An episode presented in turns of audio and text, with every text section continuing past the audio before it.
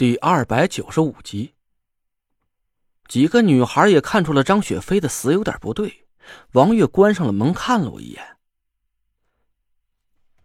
你说这是张雪飞自己穿上的红衣服，用了红绳子上吊，还是有人杀死了他，再用他的尸体做写法？王月的问题正是我想要搞清楚的。我闭上眼睛，仔细感受了一下，屋里冷阴阴的。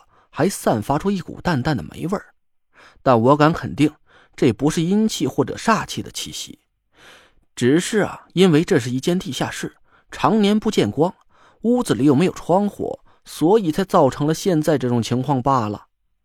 我对王月摇头说：“没有人被下煞或者施法的痕迹，他应该是自杀的。”那也不一定。王月仔细观察了一下现场，这间地下室不大，大概有个不到二十平的样子。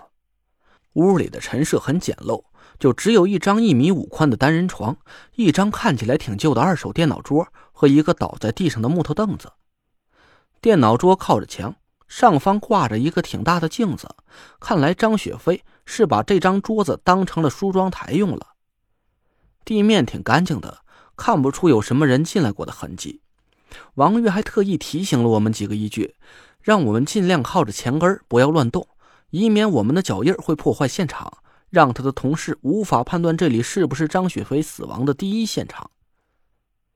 风扇上吊着的张雪飞模样很吓人，他全身僵实的垂吊着，脸色煞白，一双空洞的眼睛鼓得很大，眼眶四周满是破皮的血痕。他的舌头耷拉出来老长，舌尖几乎要垂到脖颈的位置了，颈骨也因为长时间拉伸而变得几乎有正常人的两倍之长。我打了个哆嗦，不敢直视他的样貌。田慧文早都吓得缩在我怀里，不停的颤抖。李莹倒是胆子够大的，她瞪着眼仔细看了一会儿，又比划了一下凳子的高度，不太像。嗯，我问李莹。什么不太像？他的身高加上凳子的高度啊，正好够的绳套之中，再加上他胫骨上只有一道深紫色的痕迹，看起来是符合自杀的特征。哎，但是你看，李莹指指地上的凳子，凳子倒下的方向却是对着这边的墙的，这有点不符合常理，所以我觉得不像是自杀。我们几个人呢，一起顺着手指方向看去，果然，凳子没有朝着门或者是床的方向倒下，而是朝着放着电脑桌和镜子的那堵墙。他站在凳子上，可以很容易的转身选择其他方向，可他为什么要偏偏选择正对着镜子上吊呢？上吊自杀的样子是很可怕的，即使他有勇气自杀，可要说他还敢正对着镜子看着自己的死相，是不是有点太不可能了？王月摸了摸李莹的头，笑着点头说：“可以啊，挺有当警察的潜质的，能发现这么细微的细节。从现场上看是挺像自杀的，但也存在一些值得推敲的疑点，不排除他杀的可能。最终还要等同事过来勘验之后才能下结论。”李莹不说呀，我还没注意这个细节。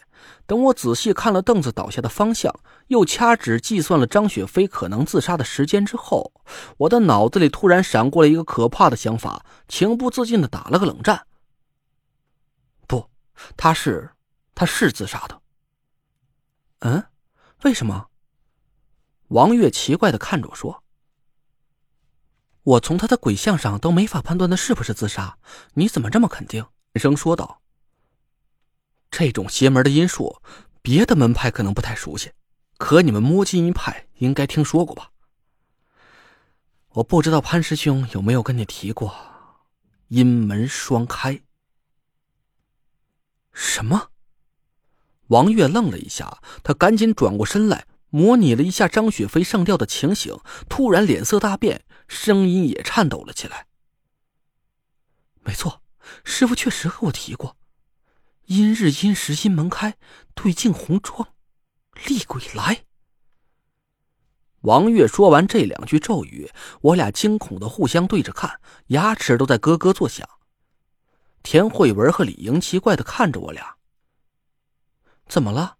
这两句话是什么意思？你俩这是怎么了？张雪飞的阴魂很难对付吗？我颤声说道：“昨天是丁九年乙亥月辛卯日，要是张雪飞选择在晚上十一点上吊，那就是癸亥时。年月日的八字纯阴，再加上这面镜子。”我又哆嗦了一下，缓了半天才继续说下去。他身穿红衣，选择阴时辰时用红色的绳子上吊，这样他就会变成厉鬼；而在阴门开启的时候，再加上这面镜子的作用，他就会变成双倍道行的红衣厉鬼。田慧文吓得缩了缩脖子，李莹眨巴着眼睛看着我：“陈哥哥，这不对吧？你把他说的这么可怕，可是他的阴魂撞在我身上。”还不是差点就魂飞魄散了，我觉得也不是那么厉害嘛。我苦笑了一声说：“ 嗨，他昨晚在山顶引来了天雷，劈死了那五个人。这种做法有干天和，他同时也要遭受天雷的反噬，再加上你是纯阳之体，正好克制了他的纯阴煞气，他这才差点被你撞得魂飞魄散。其实啊。”他就算是没受伤，也没有想象的那么可怕。以我现在的道行，对付几个红衣厉鬼还不算什么大事。只是说到这里，我顿了一下，偷眼看了看王月，他的脸色阴晴不定，皱着眉头，一言不发。我知道他也猜到了我的推测，只是这种推测让我不寒而栗。陈哥哥，你说这是什么呀？李莹瞪着求知欲爆棚的大眼睛看着我，不停的追问。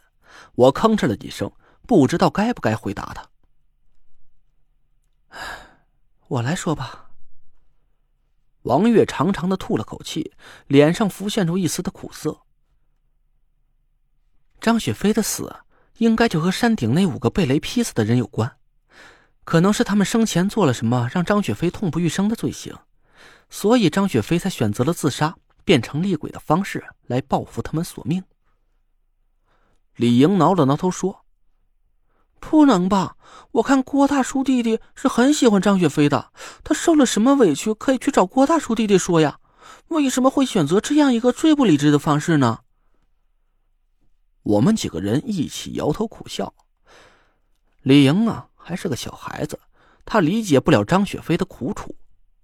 一来。张雪飞可能是被这五个人极尽侮辱，已经失去了活下去的最后信念。他又找不到把这五个人绳之以法的证据，所以只能选择了最极端的方式来给自己报仇。二来，张雪飞也很清楚郭永哲的脾气，为了他被调戏那件事，郭永哲已经被拘留了十天。要是他再把这件事告诉郭永哲，说不定啊，他真的会一时脑子发热。干出什么更出格的傻事儿来？张雪飞这是不想再牵连郭永哲了。表达爱意的方式不仅仅是对心爱的人知无不言，有时候善意的欺骗和隐瞒，或许是更能保护自己所爱的人。但是这个道理啊，李莹现在这个年纪是说什么也不会懂的。沉默了一会儿，李莹又问王月：“那你说的这些和害怕张雪飞的鬼魂又有什么关系？”王月长叹了一口气，痛苦的闭上了眼睛。